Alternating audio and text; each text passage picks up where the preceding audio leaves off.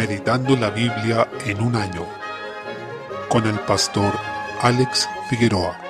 Día 7, mes 7. Primera de Crónicas, capítulo 4, desde el versículo 5 hasta el capítulo 5, versículo 17. Se describen nuevamente registros genealógicos que permiten apreciar la importancia que se daba a los patriarcas y su descendencia, cuestión que no se da simplemente por tradición, sino que tenía que ver con el pacto que el Señor hizo con Abraham, en que a través de su simiente serían benditas todas las naciones de la tierra. Incluso antes de Abraham tenían arraigado el hecho de registrar quiénes eran sus ancestros y de dónde venían, lo que puede rastrearse a la promesa de Génesis 3.15. Eso también también permite que cuando llega Jesucristo se puede reconocer el cumplimiento de las promesas en él, quedando en evidencia que es un hijo físico de Abraham, Isaac y Jacob, y así también se identifica Jesús como un hijo de David. Así que debemos ver en las genealogías, como también antes se ha señalado, la historia de la redención, como el plan de Dios desarrollado en la vida del hombre en la tierra, que encuentra su cumplimiento en Jesucristo. Por eso, es fundamental conocer los registros genealógicos, y es importante considerar que cada vez que volvemos a leerlos, los vamos entendiendo mejor, nos comenzamos a familiarizar con ellos, y recordamos la historia, porque también es una forma de traer a la memoria la obra que el Señor ha hecho en el mundo. En el capítulo 4, versículos 9 al 10, encontramos la conocida oración de Jabes, en la que pide al Señor que lo bendiga y ensanche su territorio, a lo que el Señor respondió favorablemente. Esta oración ha sido ultrajada por los predicadores del falso evangelio de la prosperidad, quienes abusan de las palabras de Jabes para pedir a Dios que les dé riquezas. Sin embargo, la oración de Jabes no surgió de un corazón egoísta ni codicioso, sino que se relaciona con la fe de Jabes en las promesas del antiguo pacto, que se expresaban justamente en una bendición terrenal en Canaán, pero que con eso estaban anticipando las bendiciones espirituales y eternas que encontramos en Cristo. Por tanto, debemos imitar la fe de Javes, pero sin torcer sus palabras para justificar la codicia de los que pretenden usar a Dios para enriquecerse. Por otra parte, en el capítulo 5 se da cuenta de que Rubén perdió su primogenitura por haberse acostado con una concubina de su padre. Esto nos muestra las tristes consecuencias del pecado. Rubén cambió la bendición del pacto, que implicaba un lugar de prominencia en el pueblo pueblo de Dios por solo unos instantes de placer con una mujer. Esto no solo lo perjudicó grandemente en vida, trayéndole vergüenza, humillación, pérdidas materiales y ante todo espirituales, sino que también determinó el destino de toda su descendencia, que habría ocupado una posición importante en el pueblo de Dios, pero quedó relegada a un segundo plano. En este sentido, Rubén fue un profano como Esaú, pues perdió de vista las bendiciones espirituales y eternas, cambiándolas por placeres terrenales y pasajeros. Esto es lo que hacen todos los que viven para el pecado, dejan la vida eterna por unos momentos de agrado, roguemos y velemos para que esta actitud profana y carnal esté lejos de nosotros. Salmo 5. En medio de la persecución de sus enemigos, David dirige sus ruegos al Señor con urgencia y siendo él rey de Israel, reconoce primeramente que el Señor es su rey y Dios, en quien debe estar puesta su fe. La oración matutina refleja nuestra dependencia de Dios, nuestro reconocimiento de que lo necesitamos para enfrentar el día y de que nada podemos hacer sin él. Allí esperamos también en su voluntad, confiando la jornada a su dirección. Además, contrario a lo que dicen muchos hoy, en cuanto a que Dios no odia al pecador sino al pecado, lo que por lo demás es una frase de Gandhi, no de la Biblia, vemos que Dios sí aborrece a los rebeldes que viven en su impiedad, y ellos no habitarán en su presencia, por el contrario serán destruidos por el juicio de Dios, porque Dios no se complace en la maldad. No juguemos con el pecado, pues termina en muerte, destrucción y ruina. Esto contrasta con la misericordia que Dios muestra a los suyos. Esa gracia de Dios es la única razón que nos permite entrar en su casa y adorar su nombre, porque lo que merecemos por nuestro pecado es ser consumidos. Esa gracia de Dios es lo que nos permite alegrarnos en Él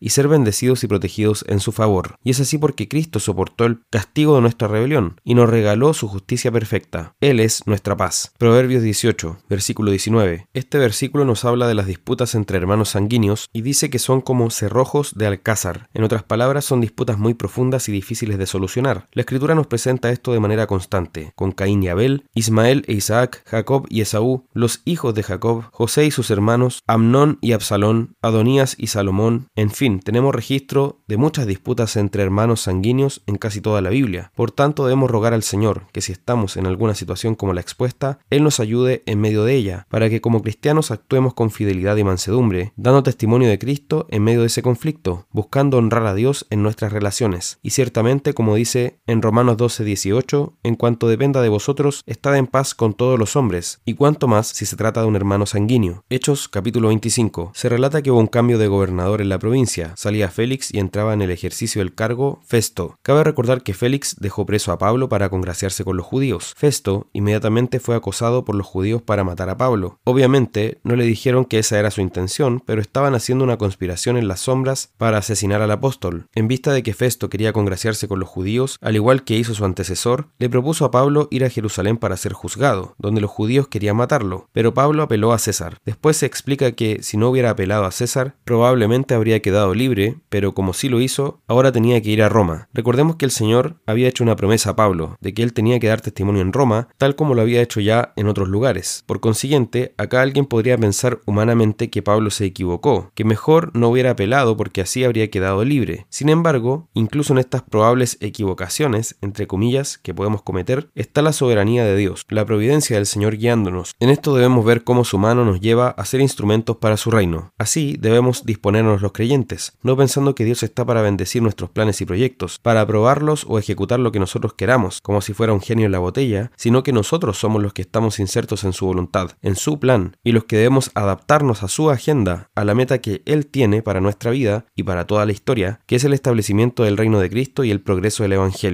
Desde el versículo 13 aparecen en escena el rey Agripa, que es Herodes Agripa II, y Berenice, que era su hermana. Vemos que Pablo, tal como le dijo el Señor, iba a tener el privilegio y la misión de dar testimonio también ante autoridades y reyes, como en este caso. Se aprecia cómo el Señor dispuso que ellos escucharan a Pablo, ya sea para salvación o para condenación, es decir, para juicio de sus vidas en caso de que rechazaran el Evangelio. Por tanto, debemos ver nuestras vidas desde una perspectiva mucho más general que lo que simplemente nos ocurre en lo inmediato, considerando todo desde una mucho más integral, entendiendo que estamos puestos como instrumentos de Dios para el desarrollo de su plan. Que esa sea nuestra disposición y también nuestra confianza, porque por eso es que podemos estar esperanzados, siendo Dios el que guía nuestras vidas conforme a sus propósitos perfectos.